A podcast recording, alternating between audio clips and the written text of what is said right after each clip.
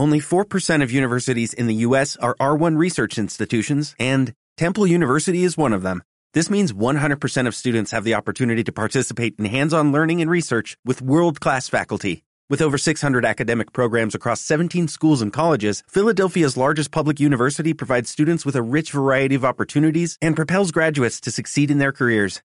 Temple University. Schedule a campus tour today at admissions.temple.edu/visit.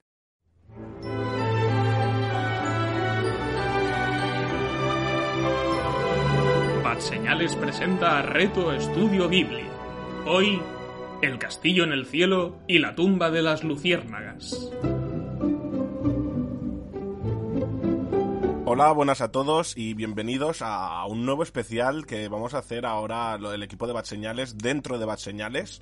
Como muchos recordaréis, y si no lo recordáis ya estáis volviéndolo a escuchar, hace un tiempo hicimos un reto de Juego de Tronos en el que presentó Sul, bueno, Raúl, como los conocéis ya algunos, y desde hace tiempo tuve ganas de presentar yo también un, especial y hemos decidido hacer un especial del estudio Ghibli y como soy bastante fan de todo producto japonés, me han dejado esta oportunidad, así que muchas gracias a todo el equipo. Y vamos a empezar con, con las presentaciones de la gente que vamos a montar este preciado y precioso especial. Por, en principio tenemos a, a Imanol, Hola Imanol, ¿qué tal el cambio de, de, de, presentador por ahora? Moshi Moshi a todos, porque vamos a he, aprendido, he aprovechado para practicar mi japonés para este especial y por ahora me va todo mal, pero so, solo sé insultar en japonés. Así que bien, en realidad. Luego tenemos a, a, a, nuestro calvo favorito de todos los mangas, a Azul. Me puedes llamar Totoro en este podcast. Krilin. Krilin, Krilin también, hijos de puta. Luego con él está nuestro preciado Totoro, Javi. Hola, buenas. Como sabéis, yo soy súper fan de los retos. Me lo pasé genial con el de Marvel, disfruté con el de Juego de Tronos y estoy impaciente porque este empiece. Y haciendo referencia a, al mejor manga que hay para mí en el mundo, eh, Dragon Ball, eh, tenemos el super cameo de Arale, lo que podríamos decir, que está representado por nuestro abogado Andreu. Rasengan. oh, espera, no, no, no, no, era eso, ¿verdad? Ah, no, no está ya. Bueno, sí. y nada, bueno, pues de qué va a ir eh, este querido reto. Eh, como sabéis, hace nada acaban de meter en Netflix eh, muchas películas del estudio Ghibli y hemos decidido, ¿por qué no vamos a verlas mmm, poco a poco iba a decir, pero creo que nos vamos a dar una buena maratón? ¿Y por qué no vamos a verlas y hacer uno especial de dos películas cada dos semanas, si no voy mal, Sul? Correcto. De momento cada dos semanas. De momento cada dos semanas y porque todavía no están todas en, en Estudio Ghibli, en, Netflix, perdón. Entonces, eh, primero hay que hacer una pequeña aclaración que para que todos los fans de Ghibli no vengan, hijos de puta, os habéis equivocado, eso no es así, antes de todo esto venía algo. Pues vamos a hacer la aclaración de que antes de Estudio Ghibli, también hecha por el mismo equipo, por el mismo estudio, eh, existió Nausicaa del Valle del Viento. Pero no la vamos a solo la vamos a mencionar aquí porque no es de Estudio Ghibli, porque Estudio Ghibli fue un año después del estreno de esta película. Así que quien quiera verla que la vea y quien no quiera que no la vea como nosotros porque nos vamos a centrar en Ghibli. Sí, y además si os portáis bien, a lo mejor cae un podcast de Nausicaa. Uh, la sorpresa. Si llegamos a las, a 150 escuchas y los tres primeros episodios de, de, este, de este reto, haremos un podcast de Nausicaa solo de Nausicaa. Uh, uh. Espero, espero que no nos den nausicas. Será el capítulo cero.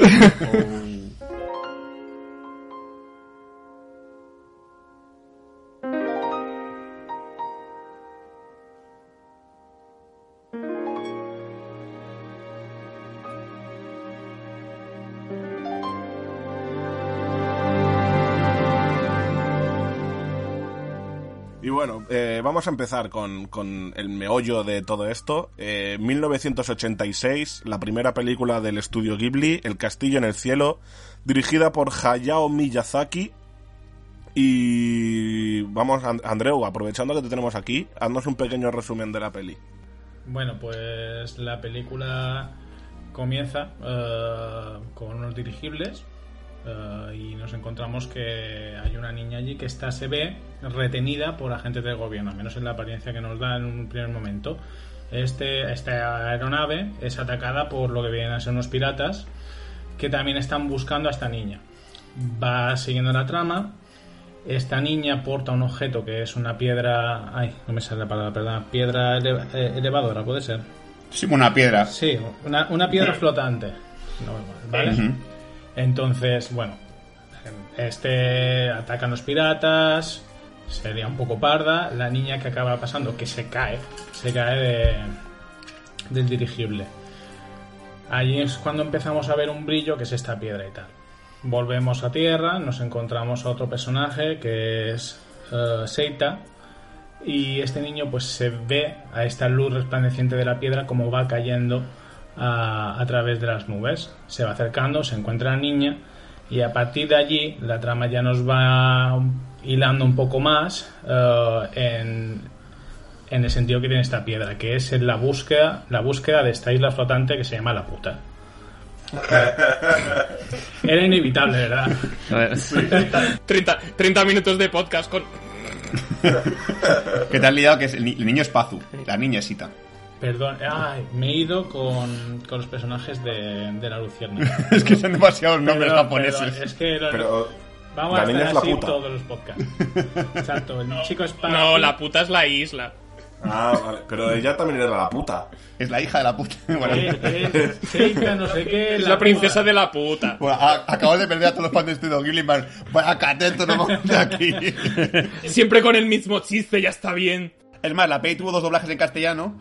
El primer doblaje se decía la piuta, pero el segundo dijeron, no, no, la puta.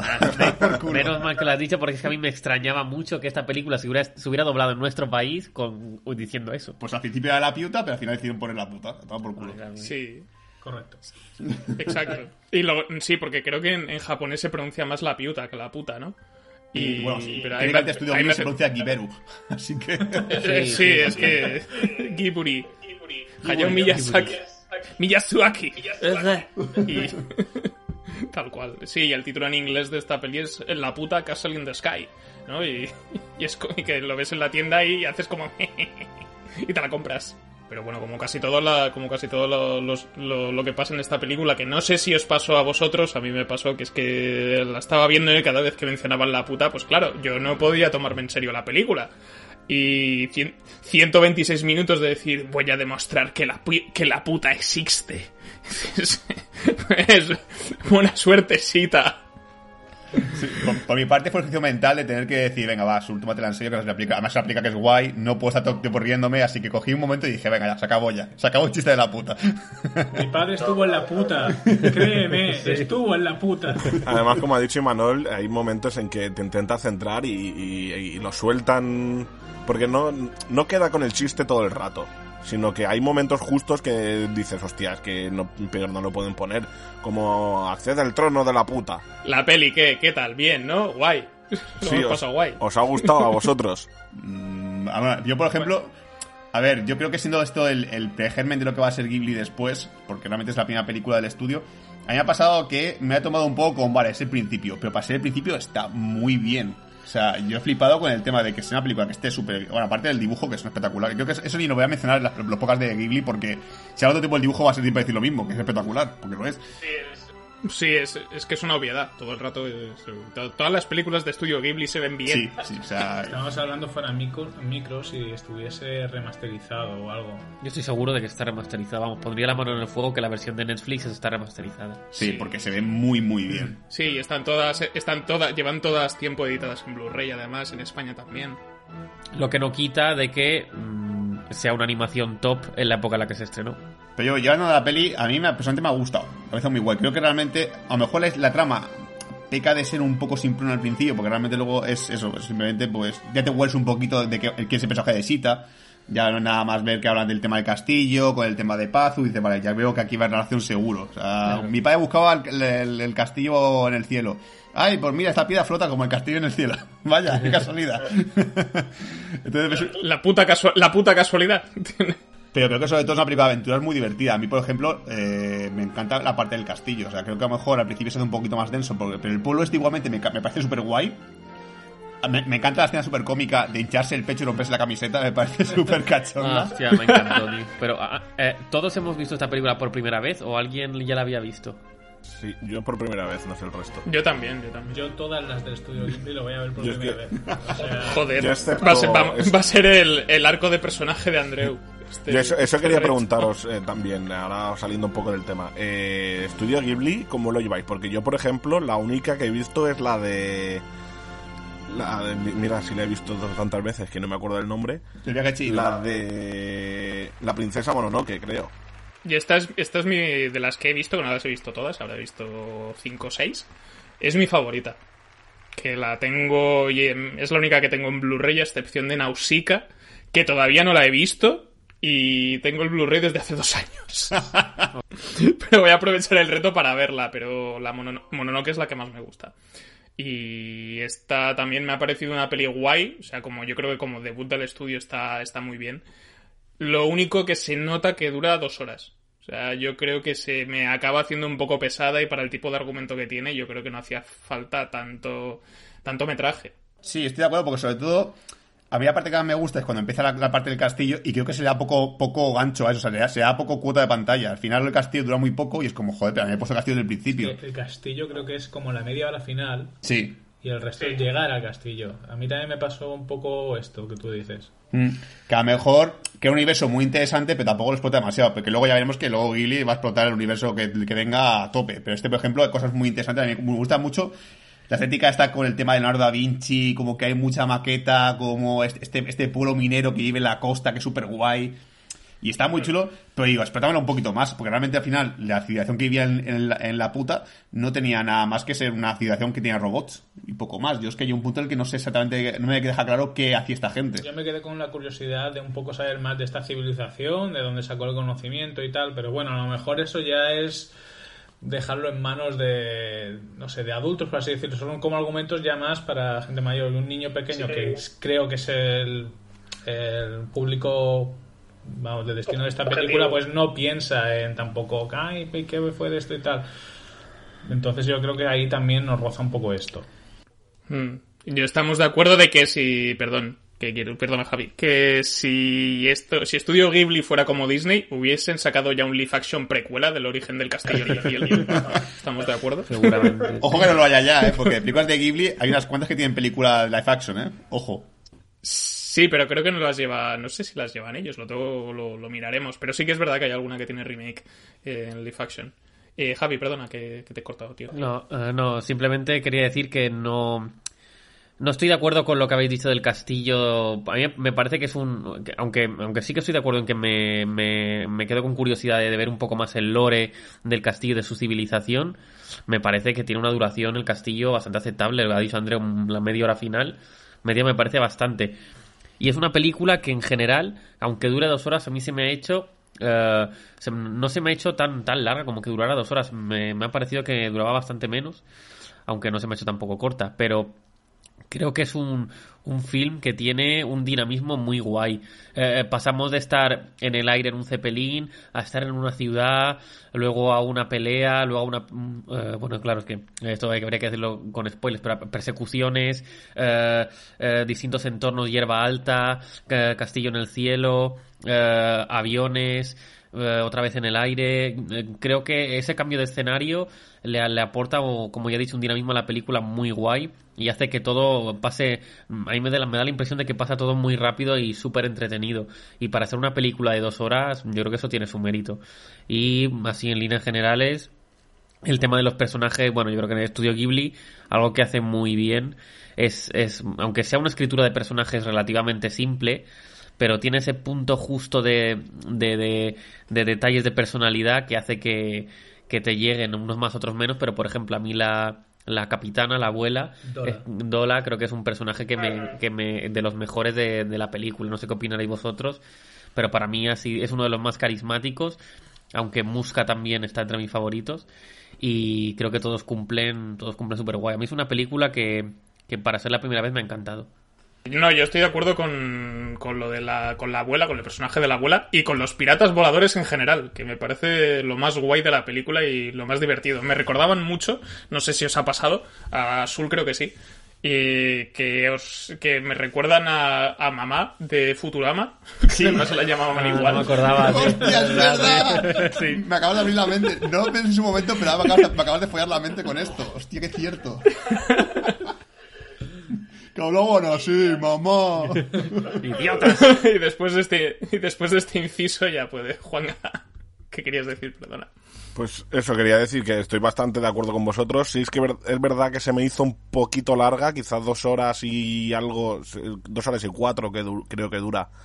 Se, se me hizo larguita, pero aún así ese, ese problema no, no es de los mayores porque no tiene más. O sea, no, no le doy mucho, mucho bombo a eso porque no tiene más. O sea, los personajes a mí me enamoraron, aparte de mamá y todos sus hijos.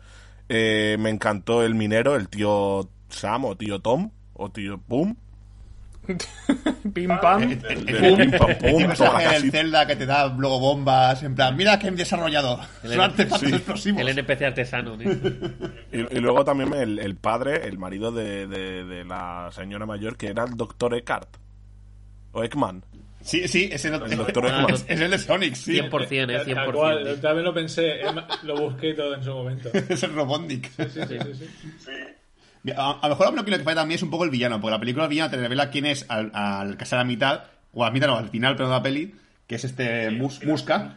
Y realmente como personaje me parece como muy, muy plano, es como, bueno, yo también... eh, más, te, te deja como algo, algo al aire que mola mucho, que es como que le- la gente que gobernaba en la puta había como diversas familias y como se separaron cuando, cuando se abandonaron el castillo. Y dices, guau, esto es Juego de Tronos, qué guay, explícame más de esto. Y eso lo deja como muy de lado. No, sí, sí, nos peleamos, cada uno fue por su lado de alguna manera, y bueno, pues hay gente que quiere volver allí para gobernar el mundo.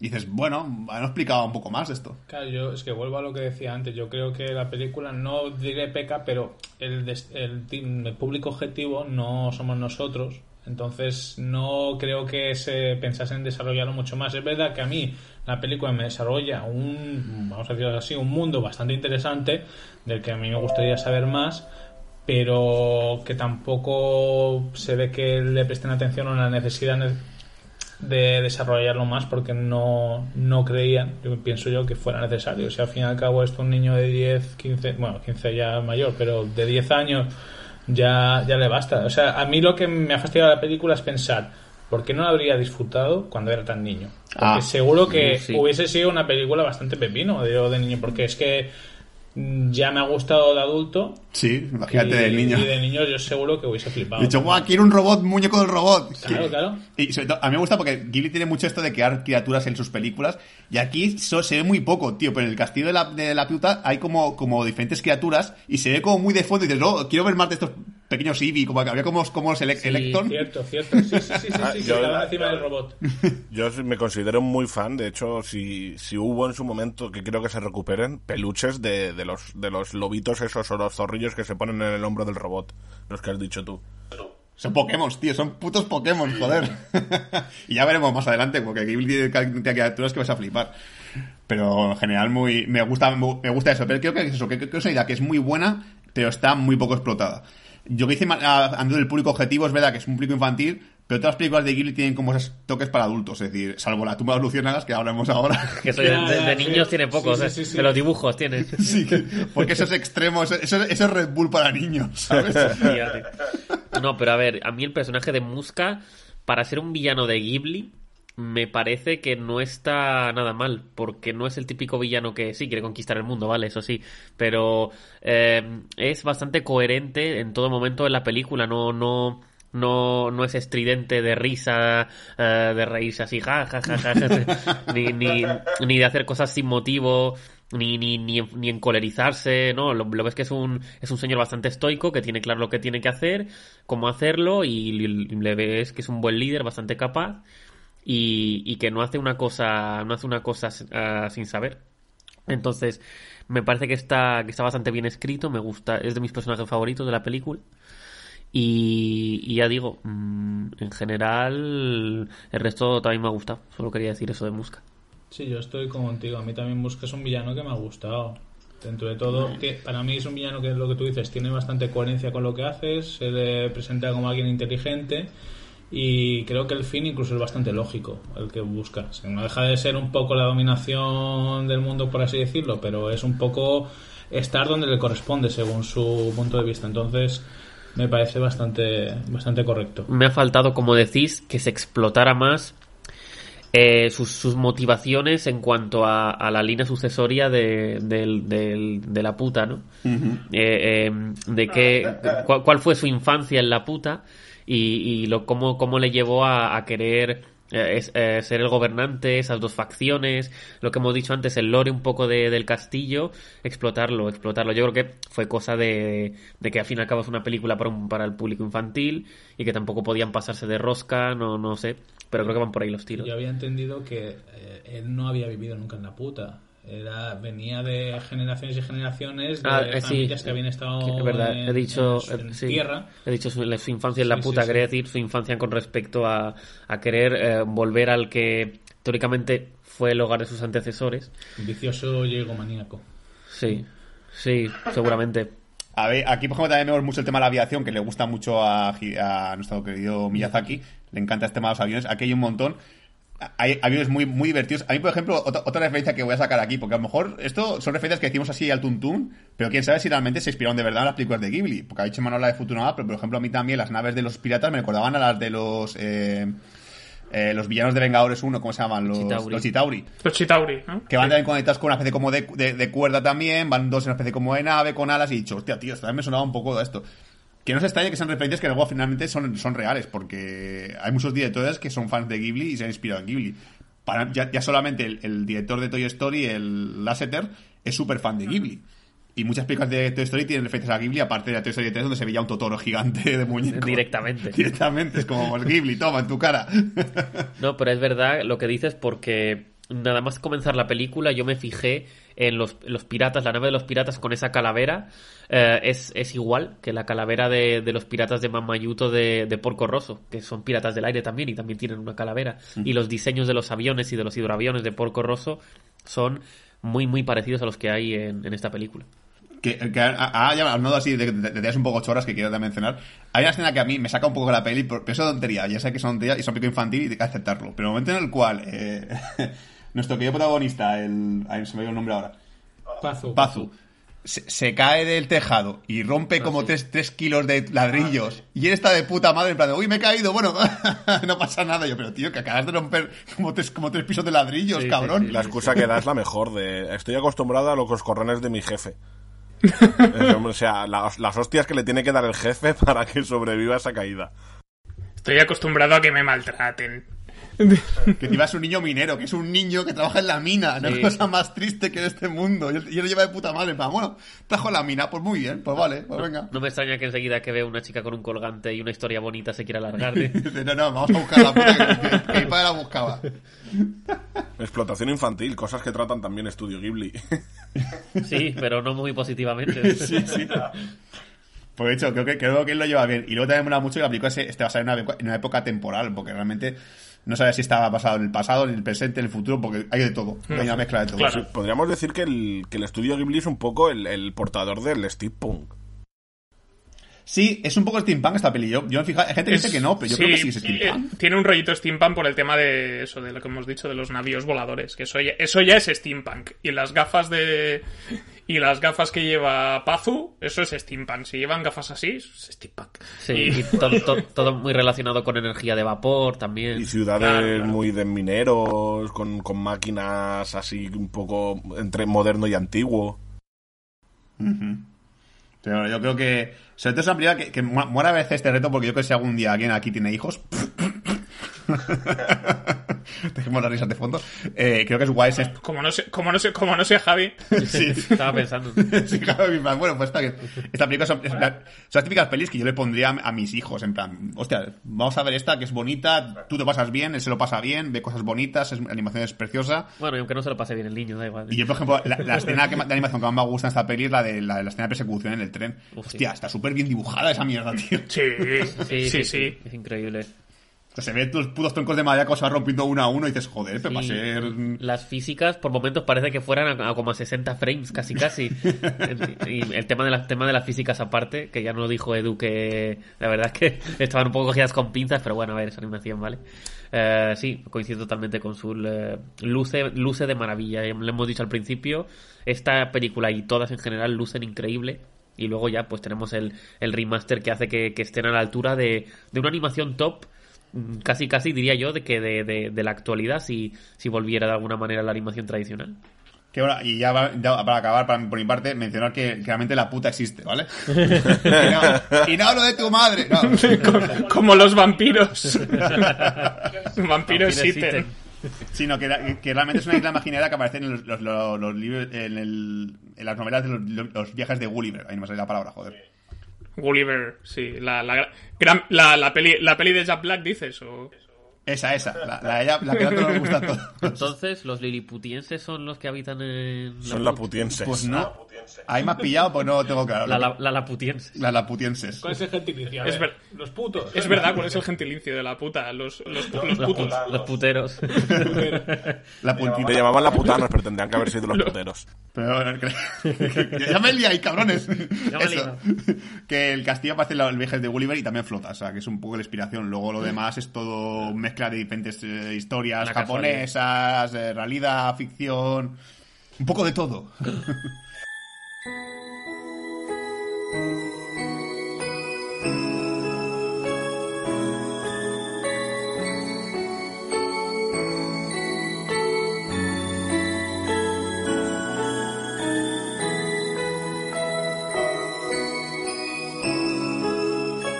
Bueno, pues como ya hemos dicho al principio, el, cada podcast va a contar con dos películas, al menos de momento, y la segunda película vamos a hablar de una que vino dos añitos después, en 1988. Se llama La tumba de las luciérnagas, dirigida por Iseo Takahata, no sé si pronuncio bien el japonés, y recuperándolo como ha acabado su la anterior película, eh, tú, Sul, eh, ¿se la dedicarías, o sea, se la pondrías a los hijos que pudiéramos llegar a tener alguno de nosotros? O- Haz algún pequeño resumen para decir por qué no. Voy a decir ¡No! Pero os voy a decir más incluso, que esto, porque eh, yo, yo- yo con este tipo de, de retos voy a intentar meterme cosas en la cabeza de información. Esta película se la ponían a los niños en Japón, ¿vale? A niños de 5 A- años. Aposta. Sí, era como la idea de enseñarles un poquito lo, lo que la- la- la- los problemas de la guerra también y, y un poco es un poco el rollo de estos niños que, se han, que han podido eh, superar una situación difícil y complicada, mira lo que han conseguido. Entonces a poner a niños de 5 años en la peli. O sea, que aquí tú esto pones el colegio a 5 años y tienes ahí al pin parental poniéndote 50 Oh, multas ya. Hostia, me parece sería una decisión un poco cuestionable. ¿no? Es que iba a decir, esto ponérselo aquí en el cine, yo pues he pagado por verla. A lo mejor salir de allí los padres. ¡Mamá! Algo parecido a lo que ocurrió cuando estrenaron South Park, la película. Ah, como es de dibujitos, vamos a llevar al niño. Pues toma. En tu o, cara. o la más reciente, la fiesta de las salchichas. Correcto, sí. La, la, la- este la- película se habla de dos, dos hermanos, eh, Seita y Setsuko. Este- esta película está ambientada en, en los finales de la Segunda Guerra Mundial. Japón está siendo continuamente bombardeada por Estados Unidos, por los americanos. Y Setsuko y Seita piden a su madre. Entonces tienen que sobrevivir ellos, de alguna manera, pues siendo prácticamente huérfanos, van un poco en plan mendigando por lo que es la vida. Bueno, no quiero decir tampoco muchas cosas. Y la historia es un poco las penurias que pasan estos, estos dos hermanos, que solo se tienen ellos mismos, o sea, que no tienen a nadie más. Y se, eh, Setsuko apoya a Seita, Seita apoya a Setsuko, y de alguna manera, pues, eh, se complementan para intentar sobrevivir a, una- un- a un país en guerra. Y no diré más, porque ya lo demás No, es... no, sí. De hecho, creo, que ya soltado algún spoiler del principio. Ah, bueno, la madre, sí, pero bueno, también he dicho que la, la película, si no has visto la película ya, tienes que verla y joderte la vida. Porque Sí. esta película es para joderte la vida. Sí. O sea, no, no puedes verlo de día por la mañana, porque si ves la película de ma- por la mañana, tu día se va a convertir en una puta mierda todo el resto del día. De hecho, yo he estado pensando estos días cu- cuál sería el mejor momento de ánimo para verla. Si cuando estás ya en la mierda, para, para que te suma más en la mierda o, o no, con- porque ya has tocado fondo, o eh, cuando estás más o menos animado, lo que pasa es que te va a joder ese ánimo. o sea, no, no lo tengo claro todavía.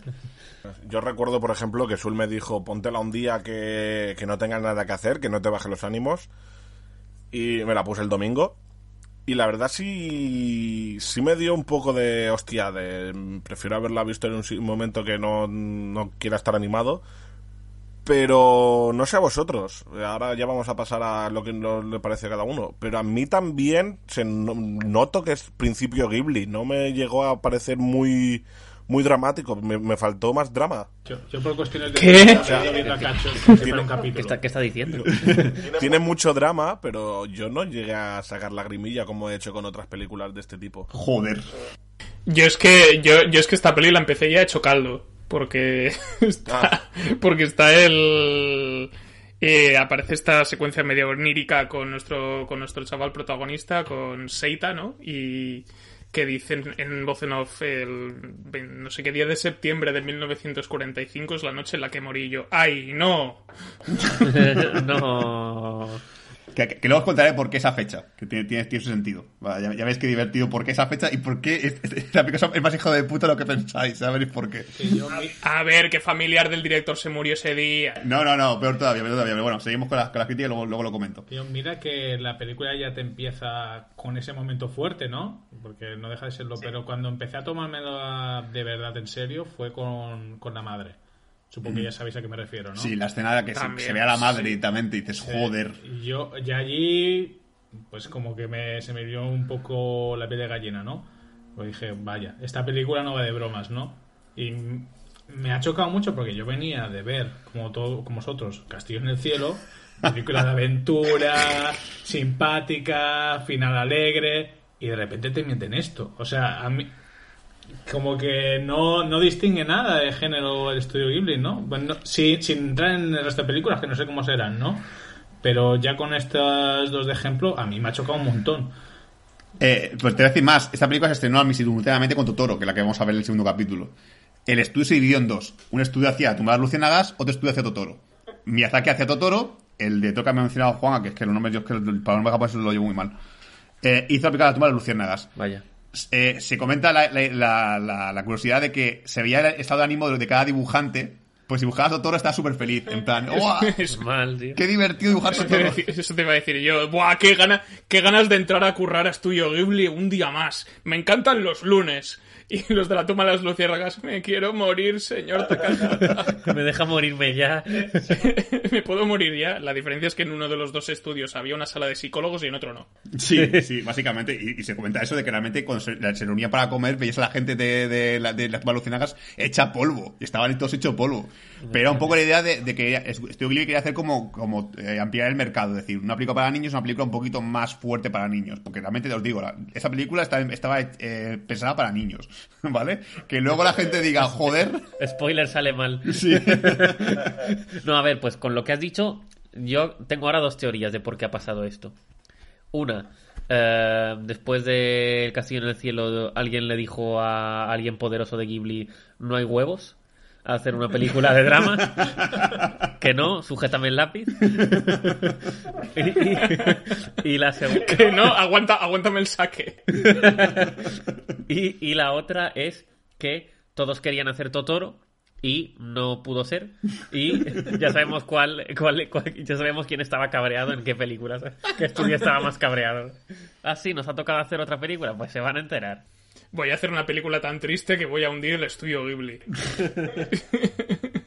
Sí, yo es que también viendo un poco la, la filmografía de Takahata, del director de esta película, que no las he visto, pero me, por la sinopsis y por lo que intuyo, eh, las otras que, comentaremos en los siguientes programas, como Recuerdos del Ayer, eh, Mis vecinos los llamada y El cuento de la princesa Kaguya, son como más, tienen un aura un poco más costumbrista. Yo creo que, que Miyazaki se iba más un poco hacia la evasión y a la aventurilla, eh, con sus lecturas un poco más profundas y tal, y Takahata era de, no, yo quiero hacer cosas de, de, de pensar, de, de gente que se va de verano a la casa, a la playa. Que yo os digo, yo creo que Juan tiene el corazón de hierro porque a mí esta película me dejó hecho, hecho polvo. Sí, sí, sí. O sea, eh, la vi con Javi, que estábamos en el sofá, cada uno en una punta diferente del sofá, porque no queríamos ni vernos la cara. Sí, exacto. Porque yo, ten- yo tenía el arma ya en plan encogido en un puño, pero es que ¿por qué? Porque a lo mejor, yo qué sé, me, me- daba mucha pena la niña sobre todo. Era, era el personaje que más, que más, con el que más me encariñaba y con el que más pena me daba cuando le pasaba algo, en plan, ah, le falta caramelo, pobrecita.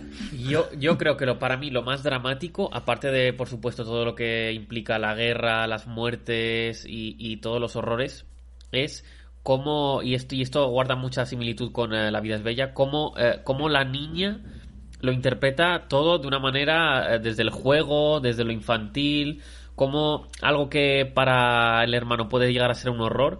La niña, para ella no es que sea un juego, pero se lo toma como, como algo que, que, que, es tan simple, tan simple, y ves ahí la, la inocencia de un niño contrapuesta con, con un horror, con una guerra, y eso sí que hacía que, que se me rompiera el alma y, que no podía evitar que los ojos se me humedecían. Algo tan simple como que el hermano estuviera enfermo o estuviera des- desarrollando algún tipo de, de- de algo sospechar, que nosotros empezáramos a sospechar que, que le podía estar entrando una desnutrición al hermano, A la hermana.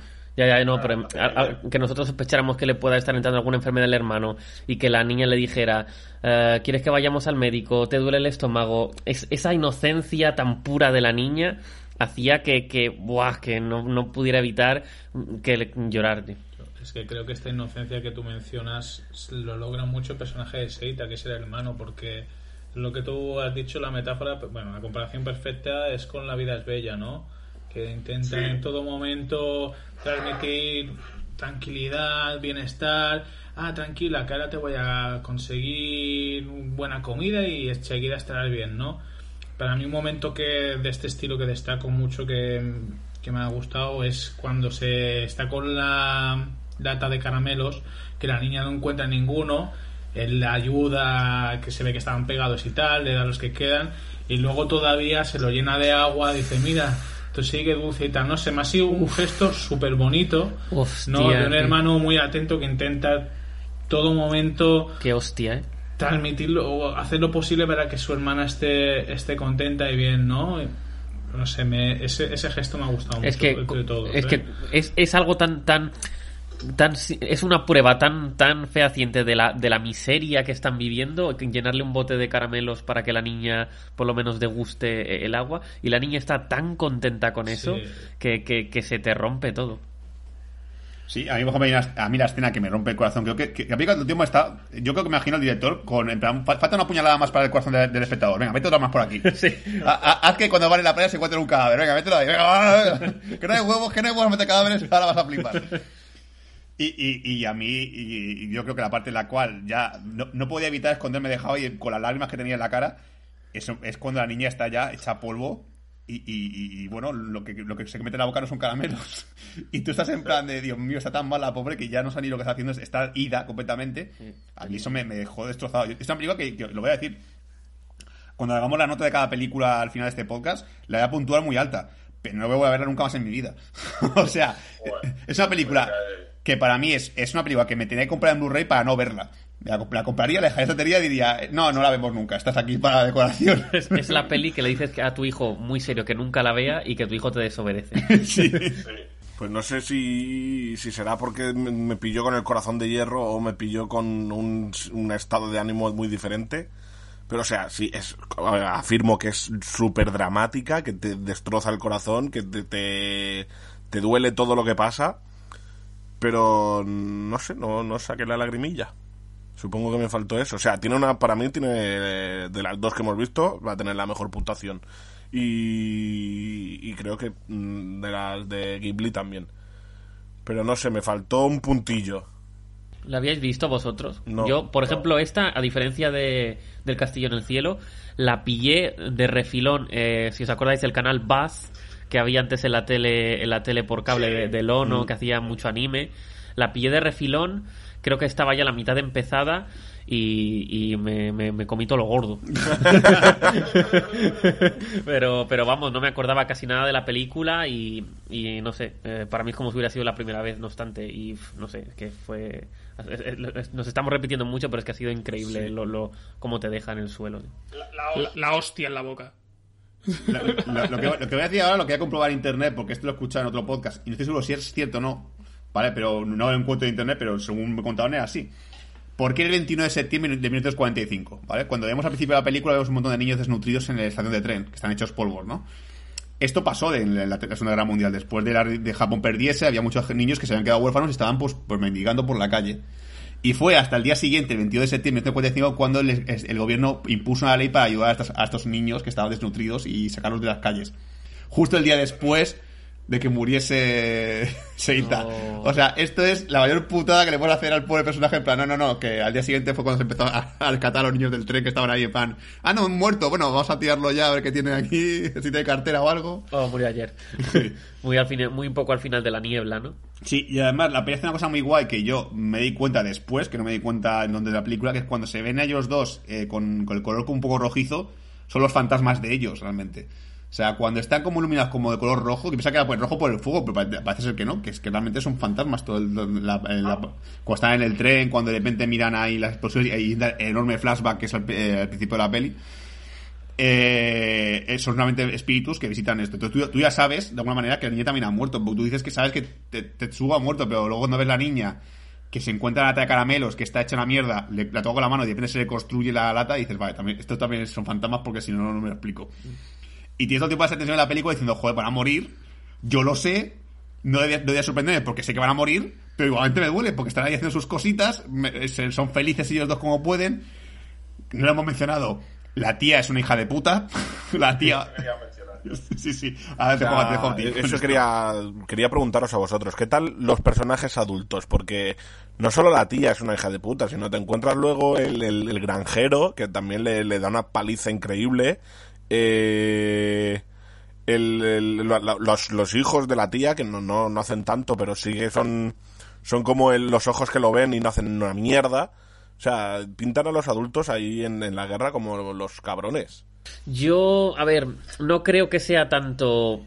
Bueno, está claro que es un personaje que llega a ser desagradable, ¿no? El de la tía, pero creo que no es tanto por, por porque esté el personaje a lo mejor eh, sea así, sino por eh, la transición temporal que no nos dejan muy claro, no nos explican, o, pasa de un.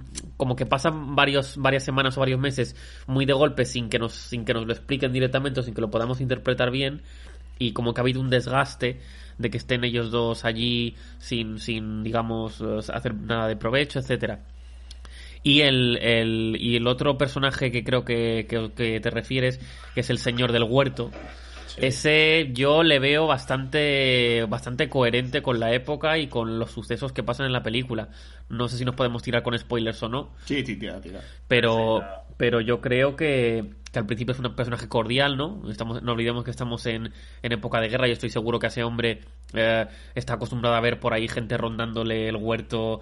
Porque claro, eh, es igual que aquí, en, en los pueblos, en época de guerra los pueblos son las zonas más ricas, a diferencia de las ciudades. Entonces, yo estoy seguro que ese hombre está acostumbrado a ver rondando más de un ladronzuelo y sin embargo al principio con estos dos es cordial hasta que claro eh, uno por buscarse la vida porque tiene que comer sí o sí y el otro porque quiere defender su huerto pues se ven envueltos en la pelea y respecto a la tía, sí es verdad que eh, viendo la película los dos dijimos que, que, que, que le estaba pasando, que de repente se había convertido en una borde eh, y en una hija de puta. Eh, luego yo mm, quiero pensar que es porque eh, eh, la transición de tiempo no está muy bien hecha o no está muy bien explicada en la película y que han pasado, ya digo, otra vez semanas o meses y la, la mujer está viendo que el, el chico, porque recordemos que Japón es, eh, y más en aquella época, es una sociedad bastante patriarcal, el, ni el chico había hecho ningún intento por o bien alistarse en el ejército, que se supone que era lo que le tocaría, o buscarse un trabajo, eh, trabajar la tierra, lo que sea, y claro, la, la niña es una niña, mm, es una niña pequeña, entonces a la tía al ver esto, pues se le, se le hinchan un poco los ovarios y les dice, bueno, a ver, aquí, ¿qué está pasando? Pero mm, sobre todo yo estoy de acuerdo en que es un personaje muy desagradable. Y eh, no hay otros adultos que yo piense que son así muy... No sé si os referís a más personajes. Yo para mí uno que también me, me ha chocado mucho es cuando se dice ha acabado la guerra y tal y uno dice ¿y los buques? ¿qué pasa con los buques? y le contesta el señor mayor "Bueno, todos están hundidos dices que mi padre ha muerto y le contesta como "Ah, déjame en paz Sí, sí, sí. Eh, A ver, estás viendo ahí a un niño que se ha enterado de que su padre a lo mejor era muerto y sí, eso, sí. y- pero situaciones así yo, se ven en toda la película. Es que hemos hablado de la tía, de este señor, pero yo creo que los adultos, como estoy diciendo, excepto el policía, que tiene como un momento de tender la mano, el resto es desagradable. Y cuanto. Una vez he visto la película entera, más asco me da el personaje del principio, ¿no? Porque no valoramos que lo que está tirando es la cajita de caramelos con los huesos de la niña. y Hostia. la tira con una indiferencia brutal.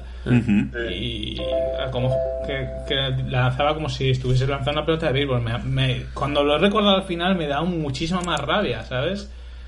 Otro que muere, no pasa nada. Bueno, tiro esto a la basura. Es que toda la película se resume en ese momento del principio, que es lanzarlo ahí a la basura. Y, me, me da... Uf.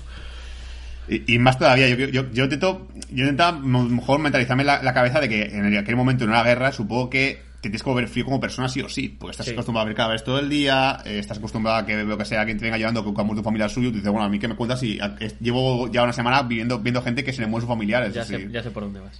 Entonces yo creo que realmente es un poco eso. Es verdad que te impacta mucho. Yo el personaje de Seita también lo entiendo. No, no creo que sea ni un vago ni un cobarde. O sea, no creo que sea que no vaya a trabajar porque sea vago. Yo creo que realmente es porque sabe que si se va, su hermana se, su hermana se queda sola. Su hermana es pequeña, su hermana, su único apoyo que tiene ahora mismo después de la muerte de su madre es él. Y es como si yo me voy a trabajar, ¿quién cuida a mi hermana? Porque ya la, la mujer esta mm, pasaba un cuesco de la niña también. Era como, bueno, pues muy, muy mona, pero que le den por culo. A mí, me, a mí me de la turra. Entonces yo creo que realmente eh, él no es que vague, es que dice, bueno, pues yo me voy a quedar aquí porque si no, pues voy a intentar hacer que, este momento tan duro de mi hermana, que eh, recordamos que él le oculta a ella que su madre ha muerto, se oculta todo el tiempo hasta que finalmente ella se da cuenta y se lo dice, oye, ¿qué haces? ¿Enterrar a... Usted es que esa escena es muy brutal. Muy duro, muy duro, tío. Es durísimo, tío. ¿Qué haces? ¿Enterrar a las, a las lucianas como mamá? Y tú, joder. Sí, no, está claro, está clarísimo que vago no es porque mm, eh, primero vende otra escena bastante dura cuando tiene que vender la ropa de su madre para conseguir para conseguir arroz o cuando va al banco a retirar los ahorros o cuando va- va- cuando ya no tiene absolutamente nada que va al huerto.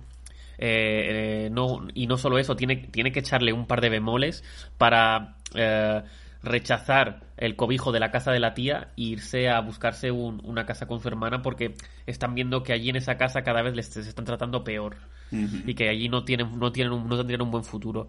Que hasta ahí quería llegar yo, porque es la impresión que me dio que la ropa la vende la tía, porque es- la tía está muy super maja con, con ellos, en plan de, jo, tomad lo que queráis, no sé qué, he pensado que para ayudaros más tendríais que vender la ropa, total, tu madre ya no la va a usar, que esa frase a mí me jodió muchísimo, de total, tu madre ya no la usa, eso, hostia, eh, se acaba de morir, ¿sabes, señora? Y, y luego todo eso, y cuando ya, bebi- ya, vendido es, ya vendido la ropa, ya ha comprado toda la comida, le dice, no, no, no, no, no, la comida para nosotros, para vosotros os jodéis y yo, pero la ropa era de su madre. Yo ahí vi el cambio, de vale que sea para intentar ayudar a su familia, a su familia cercana, me refiero a hijos y a ella misma, pero lo vi un cambio de, de capulla, de os soy super maja con vosotros hasta que consigo lo que, lo que quiero y una vez consigo lo que quiero os podéis ir. Es más, ahí Seita decide, pues me, pues me cocino yo solo mi comida y toma por culo. O sea, Sí, ya, sí, ya sí, directamente es que no voy a pedirte que me cocines la comida, me la hago yo en mi cuarto y déjame en paz. A lo mejor hay un elemento ahí de este matriarcado japonés, ¿no? Que al fin y al cabo es la mujer quien gestiona todo lo que Mm, entra en el hogar. sí. No sé si es a lo mejor herencia de esto o... Pero incluso, mira, hasta eso incluso lo puedo llegar a perdonar de alguna manera como que ella quiere empujarle a él a que haga algo. Pero yo, por ejemplo, en la escena que digo, es una hija de puta porque lo eres, es cuando está la pobre niña llorando, gritando por- de noche por su madre, y dice, llévatela por ahí a que se calme. Y dice, pero tía, o sea, Sí, ve sí, tú sí. a la niña que es una persona adulta, dile, no pasa nada, tu mamá está bien, tu mamá está en el mejor sitio. No, no, échala afuera, joder, que no podemos dormir en esta casa con la puta horrior de la niña, tengo quitado por su madre. Y yo, pero hija de puta, o sea, tiene un poco de corazón, que se ha muerto su madre y la niña tiene pesadillas porque es pensando tiempo en su madre y la echa de menos. Sí. No digas, échala afuera, que se vaya a dar un paseo. Además, Sí. el, el choque fuerte viene eh, que justo la frase antes de esa escena es la de estáis en mi casa, yo os estoy cuidando y vosotros no, no- no lo agradecéis. Y después de esa frase ves que no está cuidando una mierda, los está tratando de culo. Claro, es, es, muy interesante lo que has dicho, Juanga, de, de lo de la ropa, y yo no, no, había, no, había, no había caído en eso. En que, claro, todo está motivado porque, claro, ella ha conseguido ya su parte de arroz vendiendo la ropa, entonces a partir de ahí ya eh, dice, bueno, le voy a dar cobijo para conseguir el arroz y luego ya, pues se empieza a hacer la vida imposible y me importa un, un comino, sino que me están siendo cada vez más una carga. La niña llora, eh, el, el chico no, no me aporta nada, entonces, ¿qué está pasando? Sí, y que a veces, a ver, ahora vemos a perspectiva un poco ya de, de primer mundo, pero supongo que en el momento, a lo mejor hasta se puede entender el personaje de ella, en plan, no tengo que alimentar más gente cuando tengo que alimentar a mi familia. Sí, sí. Es que a mí me, me crea esa dualidad de decir, es una, es una hija de puta, entiendo que es una época dura, es una hija de puta, es, es una época dura. Estoy todo tiempo pensando, pensando tiempo lo mismo. Y creo que la película juega mucho a la dualidad de mostrar este- eh, esta, la gente pobre con la gente rica. Pues ya escena que me dejó como un poco extraño cuando de repente vemos a esta familia rica que llega a su casa en plan de, oh, se me se acabó la guerra, por fin estamos en casa, la echaba de menos, qué Ah, bien, sí, sí, qué alegría. Y lo ves a ellos allí en el, en el río, tirados en, el- en lo que no es ni una casa, es un refugio antibombas, que no es, no es casa ni nada. Están ahí echados polvo, tirados, y dices, joder, vaya, vaya comparación, hijo puta. Sí, y ya que estás con esas escenas, una en la que no se dice absolutamente nada, pero que más dura me pareció, fue cuando, creo que es al poco de, ju- justo cuando deciden irse de la casa de la tía, que va un hombre en contradirección suya por la calle eh, llevando una bicicleta de pie y a la niña creo que se le cae un caramelo o algún tipo de alimento y hay unos segundos de que de mirarse la niña al hombre, el hombre a la niña, el hermano a la niña, el hermano al hombre la niña como que pasa un poco de largo, el hombre intenta como coger la- el caramelo del suelo, que es comida, y llega el hermano y, antes que lo coja él, lo coge, pero todo sin ser muy brusco, en plan... Pero ese es el reflejo de decir, hay, tan- hay tanta hambre que, que ves que a una niña pequeña se le cae algo y como no veas eh, un nativo de que la niña lo quiere recuperar, ya vas tú al acecho a, a- a coger cualquier cosa del suelo porque estás pasando hambre.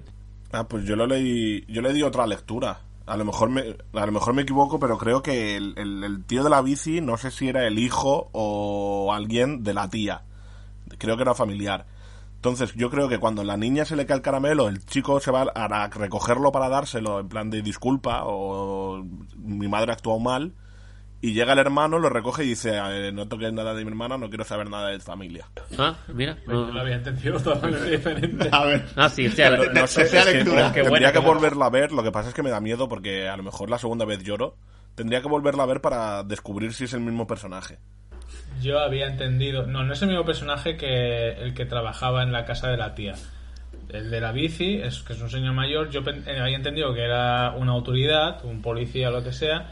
Y por haber ver una situación un poco extraña de dos niños así mugrientos cargando fruta y tal, eh, pues coge Seita y reacciona rápido para que no coja la fruta y empieza a ir al cabos porque encima luego él se vuelve a girar hacia atrás, lo mira y se vuelve a ir corriendo.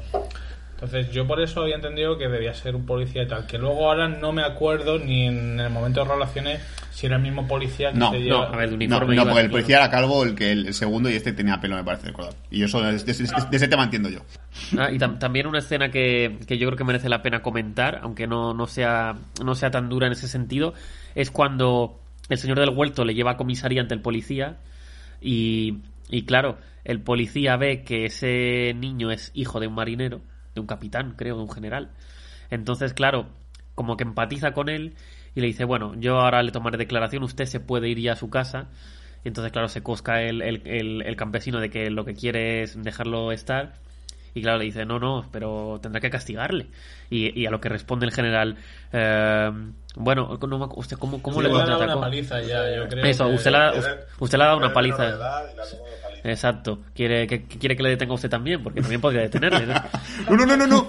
Es- es- son son los, los, los chanchulleos también en época de guerra y en épocas convulsas que, que nos que es también un fiel reflejo de lo que de lo que puede estar pasando en la sociedad de, de cualquier época. Sí, que además, eh, mira, me- hay, hay una escena que, que, que resulta que un poco también extraña, pero realmente está, está bien hilada, que es cuando él va a comprar ataúd para la hermana. Tú digas que el tío que le vende el ataúd está como súper normal. Sí, bueno, cómpratelo de este, de este material porque como es para niños va a aprender más rápido y tal. O sea, fíjate que te está acostumbrado ese hombre a que mueran niños, que es como una escena súper normal. Sí, sí, no, eh, ponle soja que la soja quema antes, si es un niño va, va a ser mejor, ya verás. En lugar de decirle, oh tía, lo siento Sí, mucho, es por tu hermana, no, no, es como, bueno, tú haces eso ya, que, que veas que, que, que emprende. Tú le echas un poquito de a copa para quemar un poquito de pastillo de, de barbacoa, Y, uh, uf, ya, ya verás qué fuego te va a quedar. que yo por un segundo dije, va a ser, va a ser hijos de puta que cuando muera la niña ardiendo en, el- en la hoguera hasta que el esto, la- un trozo de la cabeza algo saldrá eh, de la, de la barbacoa Sí. y se pondrá al lado de Seita, en plan, mira, la cabeza de la niña. No se pone a freír panceta ahí. ¿no? Sí, yo que sé, algo así. Qué duro. Ay, Que mí una cosa que me sorprendió un poco, no, me sorprendió no, pero que estamos acostumbrados siempre en películas y tal a relacionar los aliados en la Segunda Guerra Mundial como los buenos. Y aquí es la contraposición, ¿no? Porque son los que ocasionan entonces el otro punto de vista, ¿no? Y, y sí que en su momento tuvo un rato de decir, hostia, curioso. Nunca, nunca llegamos a pensar en eso. Y también a mí consecuencia es pues eh, el mundo cinematográfico que siempre te muestra pues eso los aliados como, Como el, lo- el bueno Sí, y que aparte esto, el pueblo en el que ocurre el bombardeo es real, o sea, y pasó de verdad. Los bombardeos allí Sí, fueron, sí, sí. fueron masivos. Sí, claro, es que al fin y al cabo la población civil en una guerra siempre son los buenos, entiendo yo. Entonces, claro, los, los tanto un bando como el otro, el, error que lo, más asqueroso es que, que- se bombardea la población civil, porque si es un conflicto entre naciones, pues que se maten en, en sus ejércitos, ¿no? Pero cuando, cuando metemos ya gente inocente, pues la cosa ya cambia. Recuperando el tema de, de los adultos que son uno, un poco capullazos, eh, también me llamó mucho la atención el, el doctor que va porque la, la- la hermana está fatal, se, se está encontrando fatal y le dice el doctor, ah, esto es malnutrición. Y vale, Ah, vale, pues, pues, Coma, coma bien. dame medicina, dame comida. No, no, no, te, te he dicho lo que tiene y ya te puedes ir a tu casa. nutritivos, alimentos nutritivos. No se lo he dicho yo, que como bueno. Creo que, que, quiere- que creo que es Buenos la única vez alimentos. que creo que es la única vez que salta el chaval por primera vez a, la- a, la- a un adulto que les- le contesta. La desesperación. ya. Sí, sí, sí. Sí. Y si alguien quiere me decir más. No, yo creo que ya podemos empezar el tema de las notas. Para yo que haga las medias, voy a coger mi móvil para apuntar vuestras notas, hacer una media y luego nos saldrá un ranking muy bonito. Ok. Vamos a hablar en el lenguaje universal que son las matemáticas. Pues le voy a poner un 7 a Castillo en el aire, en el cielo. Y un 8 y medio a la tumba de las luciérnagas. Muy bien. Yo, pues, me han gustado mucho las dos, así que un 3. no, es. no, al castillo. No, al castillo en el cielo creo que le pongo un 7. Y a la tumba de las luciérnagas, pues depende de cómo. Un 8. No, un 9. Eh, Andreu, pues yo las mismas notas que Manuel estaba pensando 7 y 9 7 y 9. Vale. Javi, La tumba un 8 y el castillo un 7. joder, 7. Yo creo que lo del 7 del castillo va a ser como un anime pasivamente porque también le voy a poner un 7. Me parece que es una película que está bien. Y al, al castillo le pone un 9. Bueno, pues hasta aquí el primer programa especial del estudio Ghibli por parte del equipo de Bad Señales. Espero que os haya gustado. Si os ha gustado, ya sabéis, poned en el comentario en iBots, en Facebook, en Instagram, en, en, en- en- ¿Qué más tenemos, Imanol? Que eso, eso te da mejor a ti. Tenemos Twitter, tenemos el grupo de Telegram, un saludo a Rocket, que siempre se espera que estén en plataformas digitales las cosas y ahora no tienes puta excusa Rocket. O sea, no me jodas. Y... Exacto, si os ha gustado eso y si os ha gustado esta- el estudio Ghibli, que hemos hecho una encuesta y ha salido unánimemente que queríais un, un reto estudio Ghibli y no nos petáis esto de likes, ¿dónde está la gracia? Bueno, ¿y, y qué tenemos para más adelante? Pero volviendo a Bad Señales, eh, vamos a hacer un pequeño adelanto y el próximo podcast va a ser, lo, eh, lo más seguro ya, ya lo sabéis porque lo dijo Imanol, es un bicho azulito, muy rápido. ¿Qué es, Imanol? El, el, el, el Urdangarín. Sí, es eh, Pistorius. ¿no? Es, eh, son- son- Sonic el Prisas. Es Sonic el Princess, el erizo. Y volviendo al, al, al especial del estudio Ghibli, de aquí dos semanas, como ya hemos dicho. Las próximas van a ser. eh, yo a una le tengo muchas ganas, porque si el el estudio Ghibli siempre lo relaciono con él. De hecho, es un, su imagen. Y va a ser mi vecino Totoro y Nikki, la aprendiz de bruja. Que se llamaba Kiki, pero esta ya la cambiaron. Esa- esa- también habrá chiste con, con Nicky, efectivamente. Van a juntar la puta y la bruja. El Kiki la puta. Bueno, pues hasta aquí este pequeño programa. Adiós. Adiós. Adiós. Eh, eh, sayonara.